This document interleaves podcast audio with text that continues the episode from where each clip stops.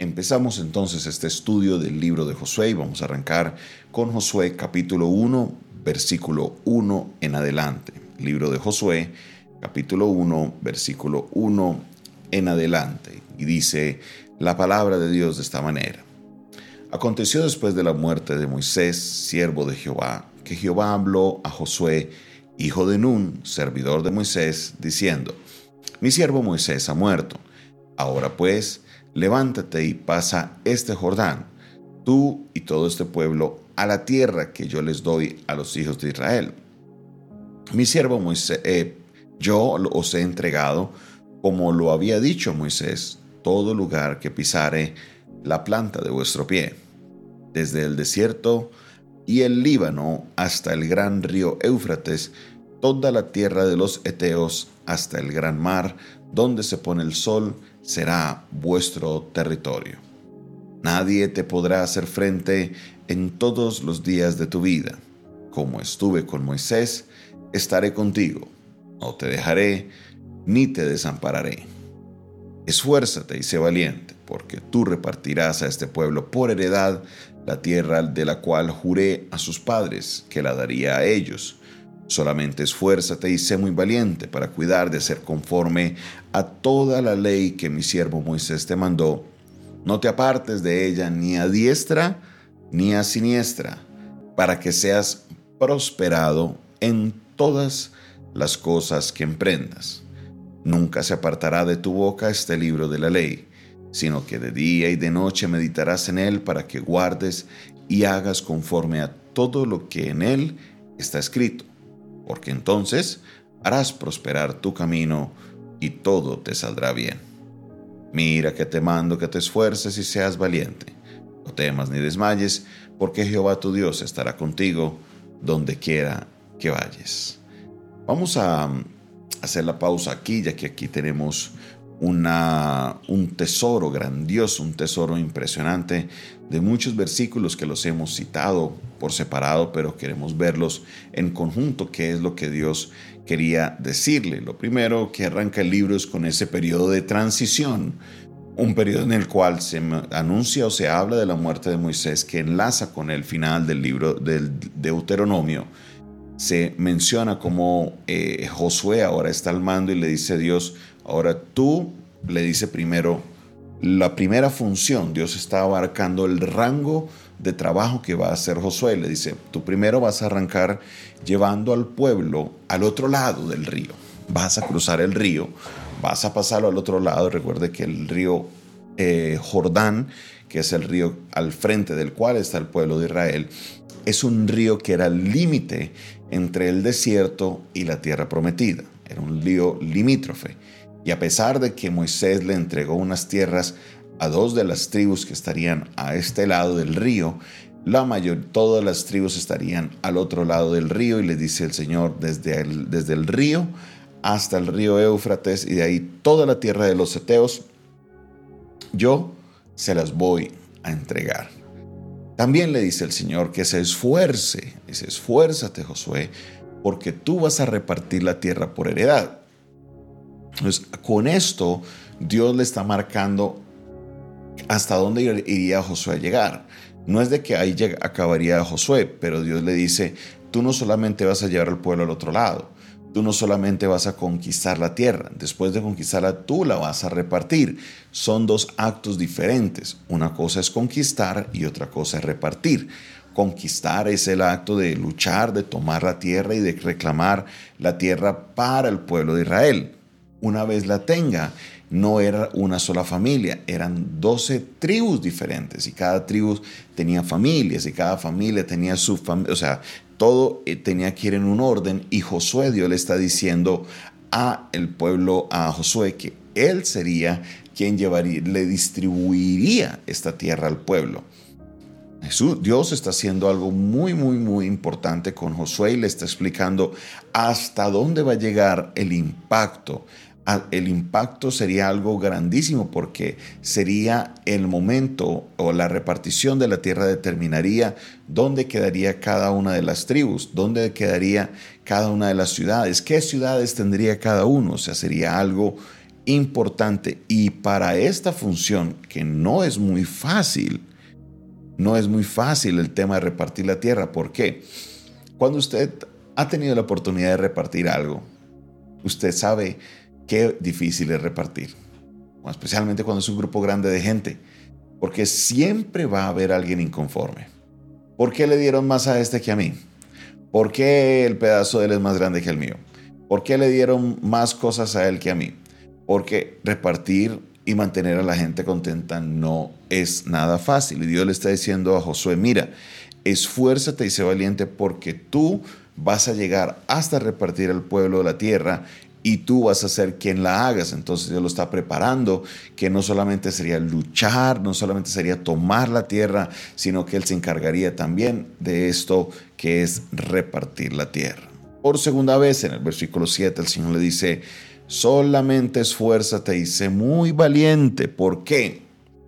Porque Dios le está encomendando a Josué como ser el primer director, la primera persona después de Moisés que haría cumplir la ley de Moisés.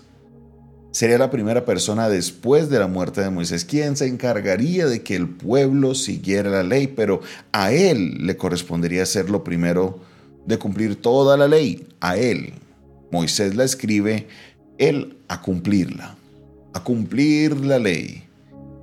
Aquí esto es algo muy importante, es algo muy interesante.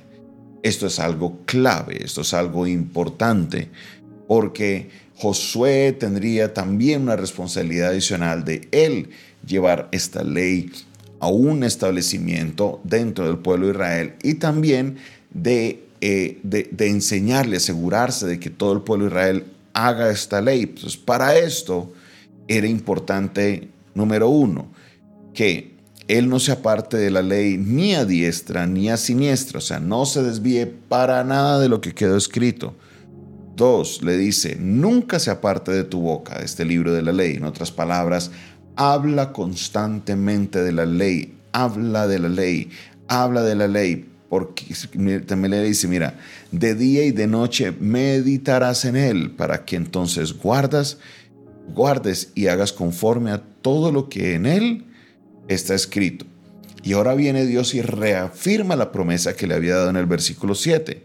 Mire lo que dice el versículo 7. Dice, no te aparte, eh, solamente esfuérzate sé muy valiente para cuidar de ser conforme toda la ley que mi siervo Moisés te mandó. No te apartes de ella ni a diestra ni a siniestra para que seas prosperado en todas las cosas que emprendas en el versículo 8 vuelve y se lo repite y le dice, para que, en, porque entonces harás prosperar tu camino y todo te saldrá bien. Muchas personas están estamos en un tiempo en el cual queremos eh, buscar la prosperidad. Es un mensaje que las personas lo quieren escuchar y la realidad es que prosperar no es malo. Lo que está mal es la manera en la que se quiere prosperar, que se quiere prosperar de una manera express, que pensando que solamente dando cierta cantidad de dinero ya voy a volverme rico, millonario y ya soy próspero. Y esto es una idea falsa que muchos han caído en esta trampa. Con Dios no se hace cambalaches, con Dios lo que hay que hacer es obedecer su palabra. Aquí está escrito, Dios quiere prosperarnos, sí, pero por medio de la obediencia. No nos apartemos de la ley de Dios, tenemos que cumplir la ley de Dios. La clave de la prosperidad es la obediencia al Señor debemos obedecer y es obedecer en todas las áreas de nuestra vida, no solamente con la parte financiera, es obedecer en todo, obedecer a la hora de nosotros hablar, obedecer a la hora de, la misma instrucción, de leer la palabra de Dios, que muchos quieren prosperar y ni siquiera abren el libro. Tenemos que leer el libro, tenemos que estar en conexión con la ley, con la palabra de Dios. Muchos quieren prosperar, pero no quieren eh, dejar de chismosear, muchos eh, quieren prosperar, pero quieren seguir en sus mismas andanzas. La prosperidad de Dios viene por medio de la obediencia a los mandamientos del Señor. Y es aquí donde nosotros podemos aprender algo importante. Esto es un proceso. Pues tenemos que, ¿por qué? Porque primero tenemos que aprender la palabra de Dios. Primero tenemos que leer la palabra de Dios cuando yo la leo, la aprendo y la guardo en mi corazón, entonces es que puedo obedecerla. ¿Por qué? Porque no puedo obedecer algo que desconozco. No puedo obedecer algo que simplemente eh, es, es, algo que lo medio escucho una vez a la semana cuando voy a la iglesia y a veces ni llevan la Biblia a la iglesia. Eso no es lo que Dios quiere. Dios quiere que nosotros tengamos ese constante contacto ahí en la palabra del Señor para poder obedecer esa palabra. Y entonces el Señor traerá esa bendición y esa prosperidad que no solamente será financiera, será en todas las áreas de su vida. Usted va a ver cómo todo lo que usted emprende prospera. ¿Por qué? Porque la mano del Señor está sobre aquellos que le son obedientes. Así que ahí está el reto. Y Dios vuelve y le dice cerrando, mira que te mando que te esfuerces y seas valiente. No temas, no desmayes, porque Jehová tu Dios estará contigo donde sea que vayas. El Señor no te dejará, no te abandonará, a tu lado estará. Él es bueno, Él es fiel, así que no temas, mi hermano, mi hermana. No desmayes, mi hermano y mi hermana. No te asustes con lo que sea que se venga al frente, porque Él lo ha prometido, que Él no te dejará ni te abandonará. Gracias Señor por tu palabra. Gracias Señor por esta oportunidad que hemos tenido de estudiar tu maravillosa palabra. Te pedimos, oh Dios, que esta palabra llegue a lo profundo de nuestros corazones y podamos ponerla en práctica. Señor, gracias porque sé que estás sobrando en nuestra vida. Gracias porque sé que te estás glorificando. Bendito seas, oh Padre Celestial, porque yo sé que tu palabra traerá bendición y prosperidad a nuestra vida. Muchas gracias, mi Señor, en el nombre de Jesús. Amén, amén y amén. Esta fue una producción del Departamento de Comunicaciones del Centro de Fe y Esperanza, la Iglesia de los Altares, un consejo oportuno en un momento de crisis. Se despide de ustedes su pastor y amigo Jonathan Castañeda, quien les bendice en este día y les invita a que ustedes compartan este video, compartan este audio, suscríbete a nuestro canal. Dios te bendiga, Dios te guarde.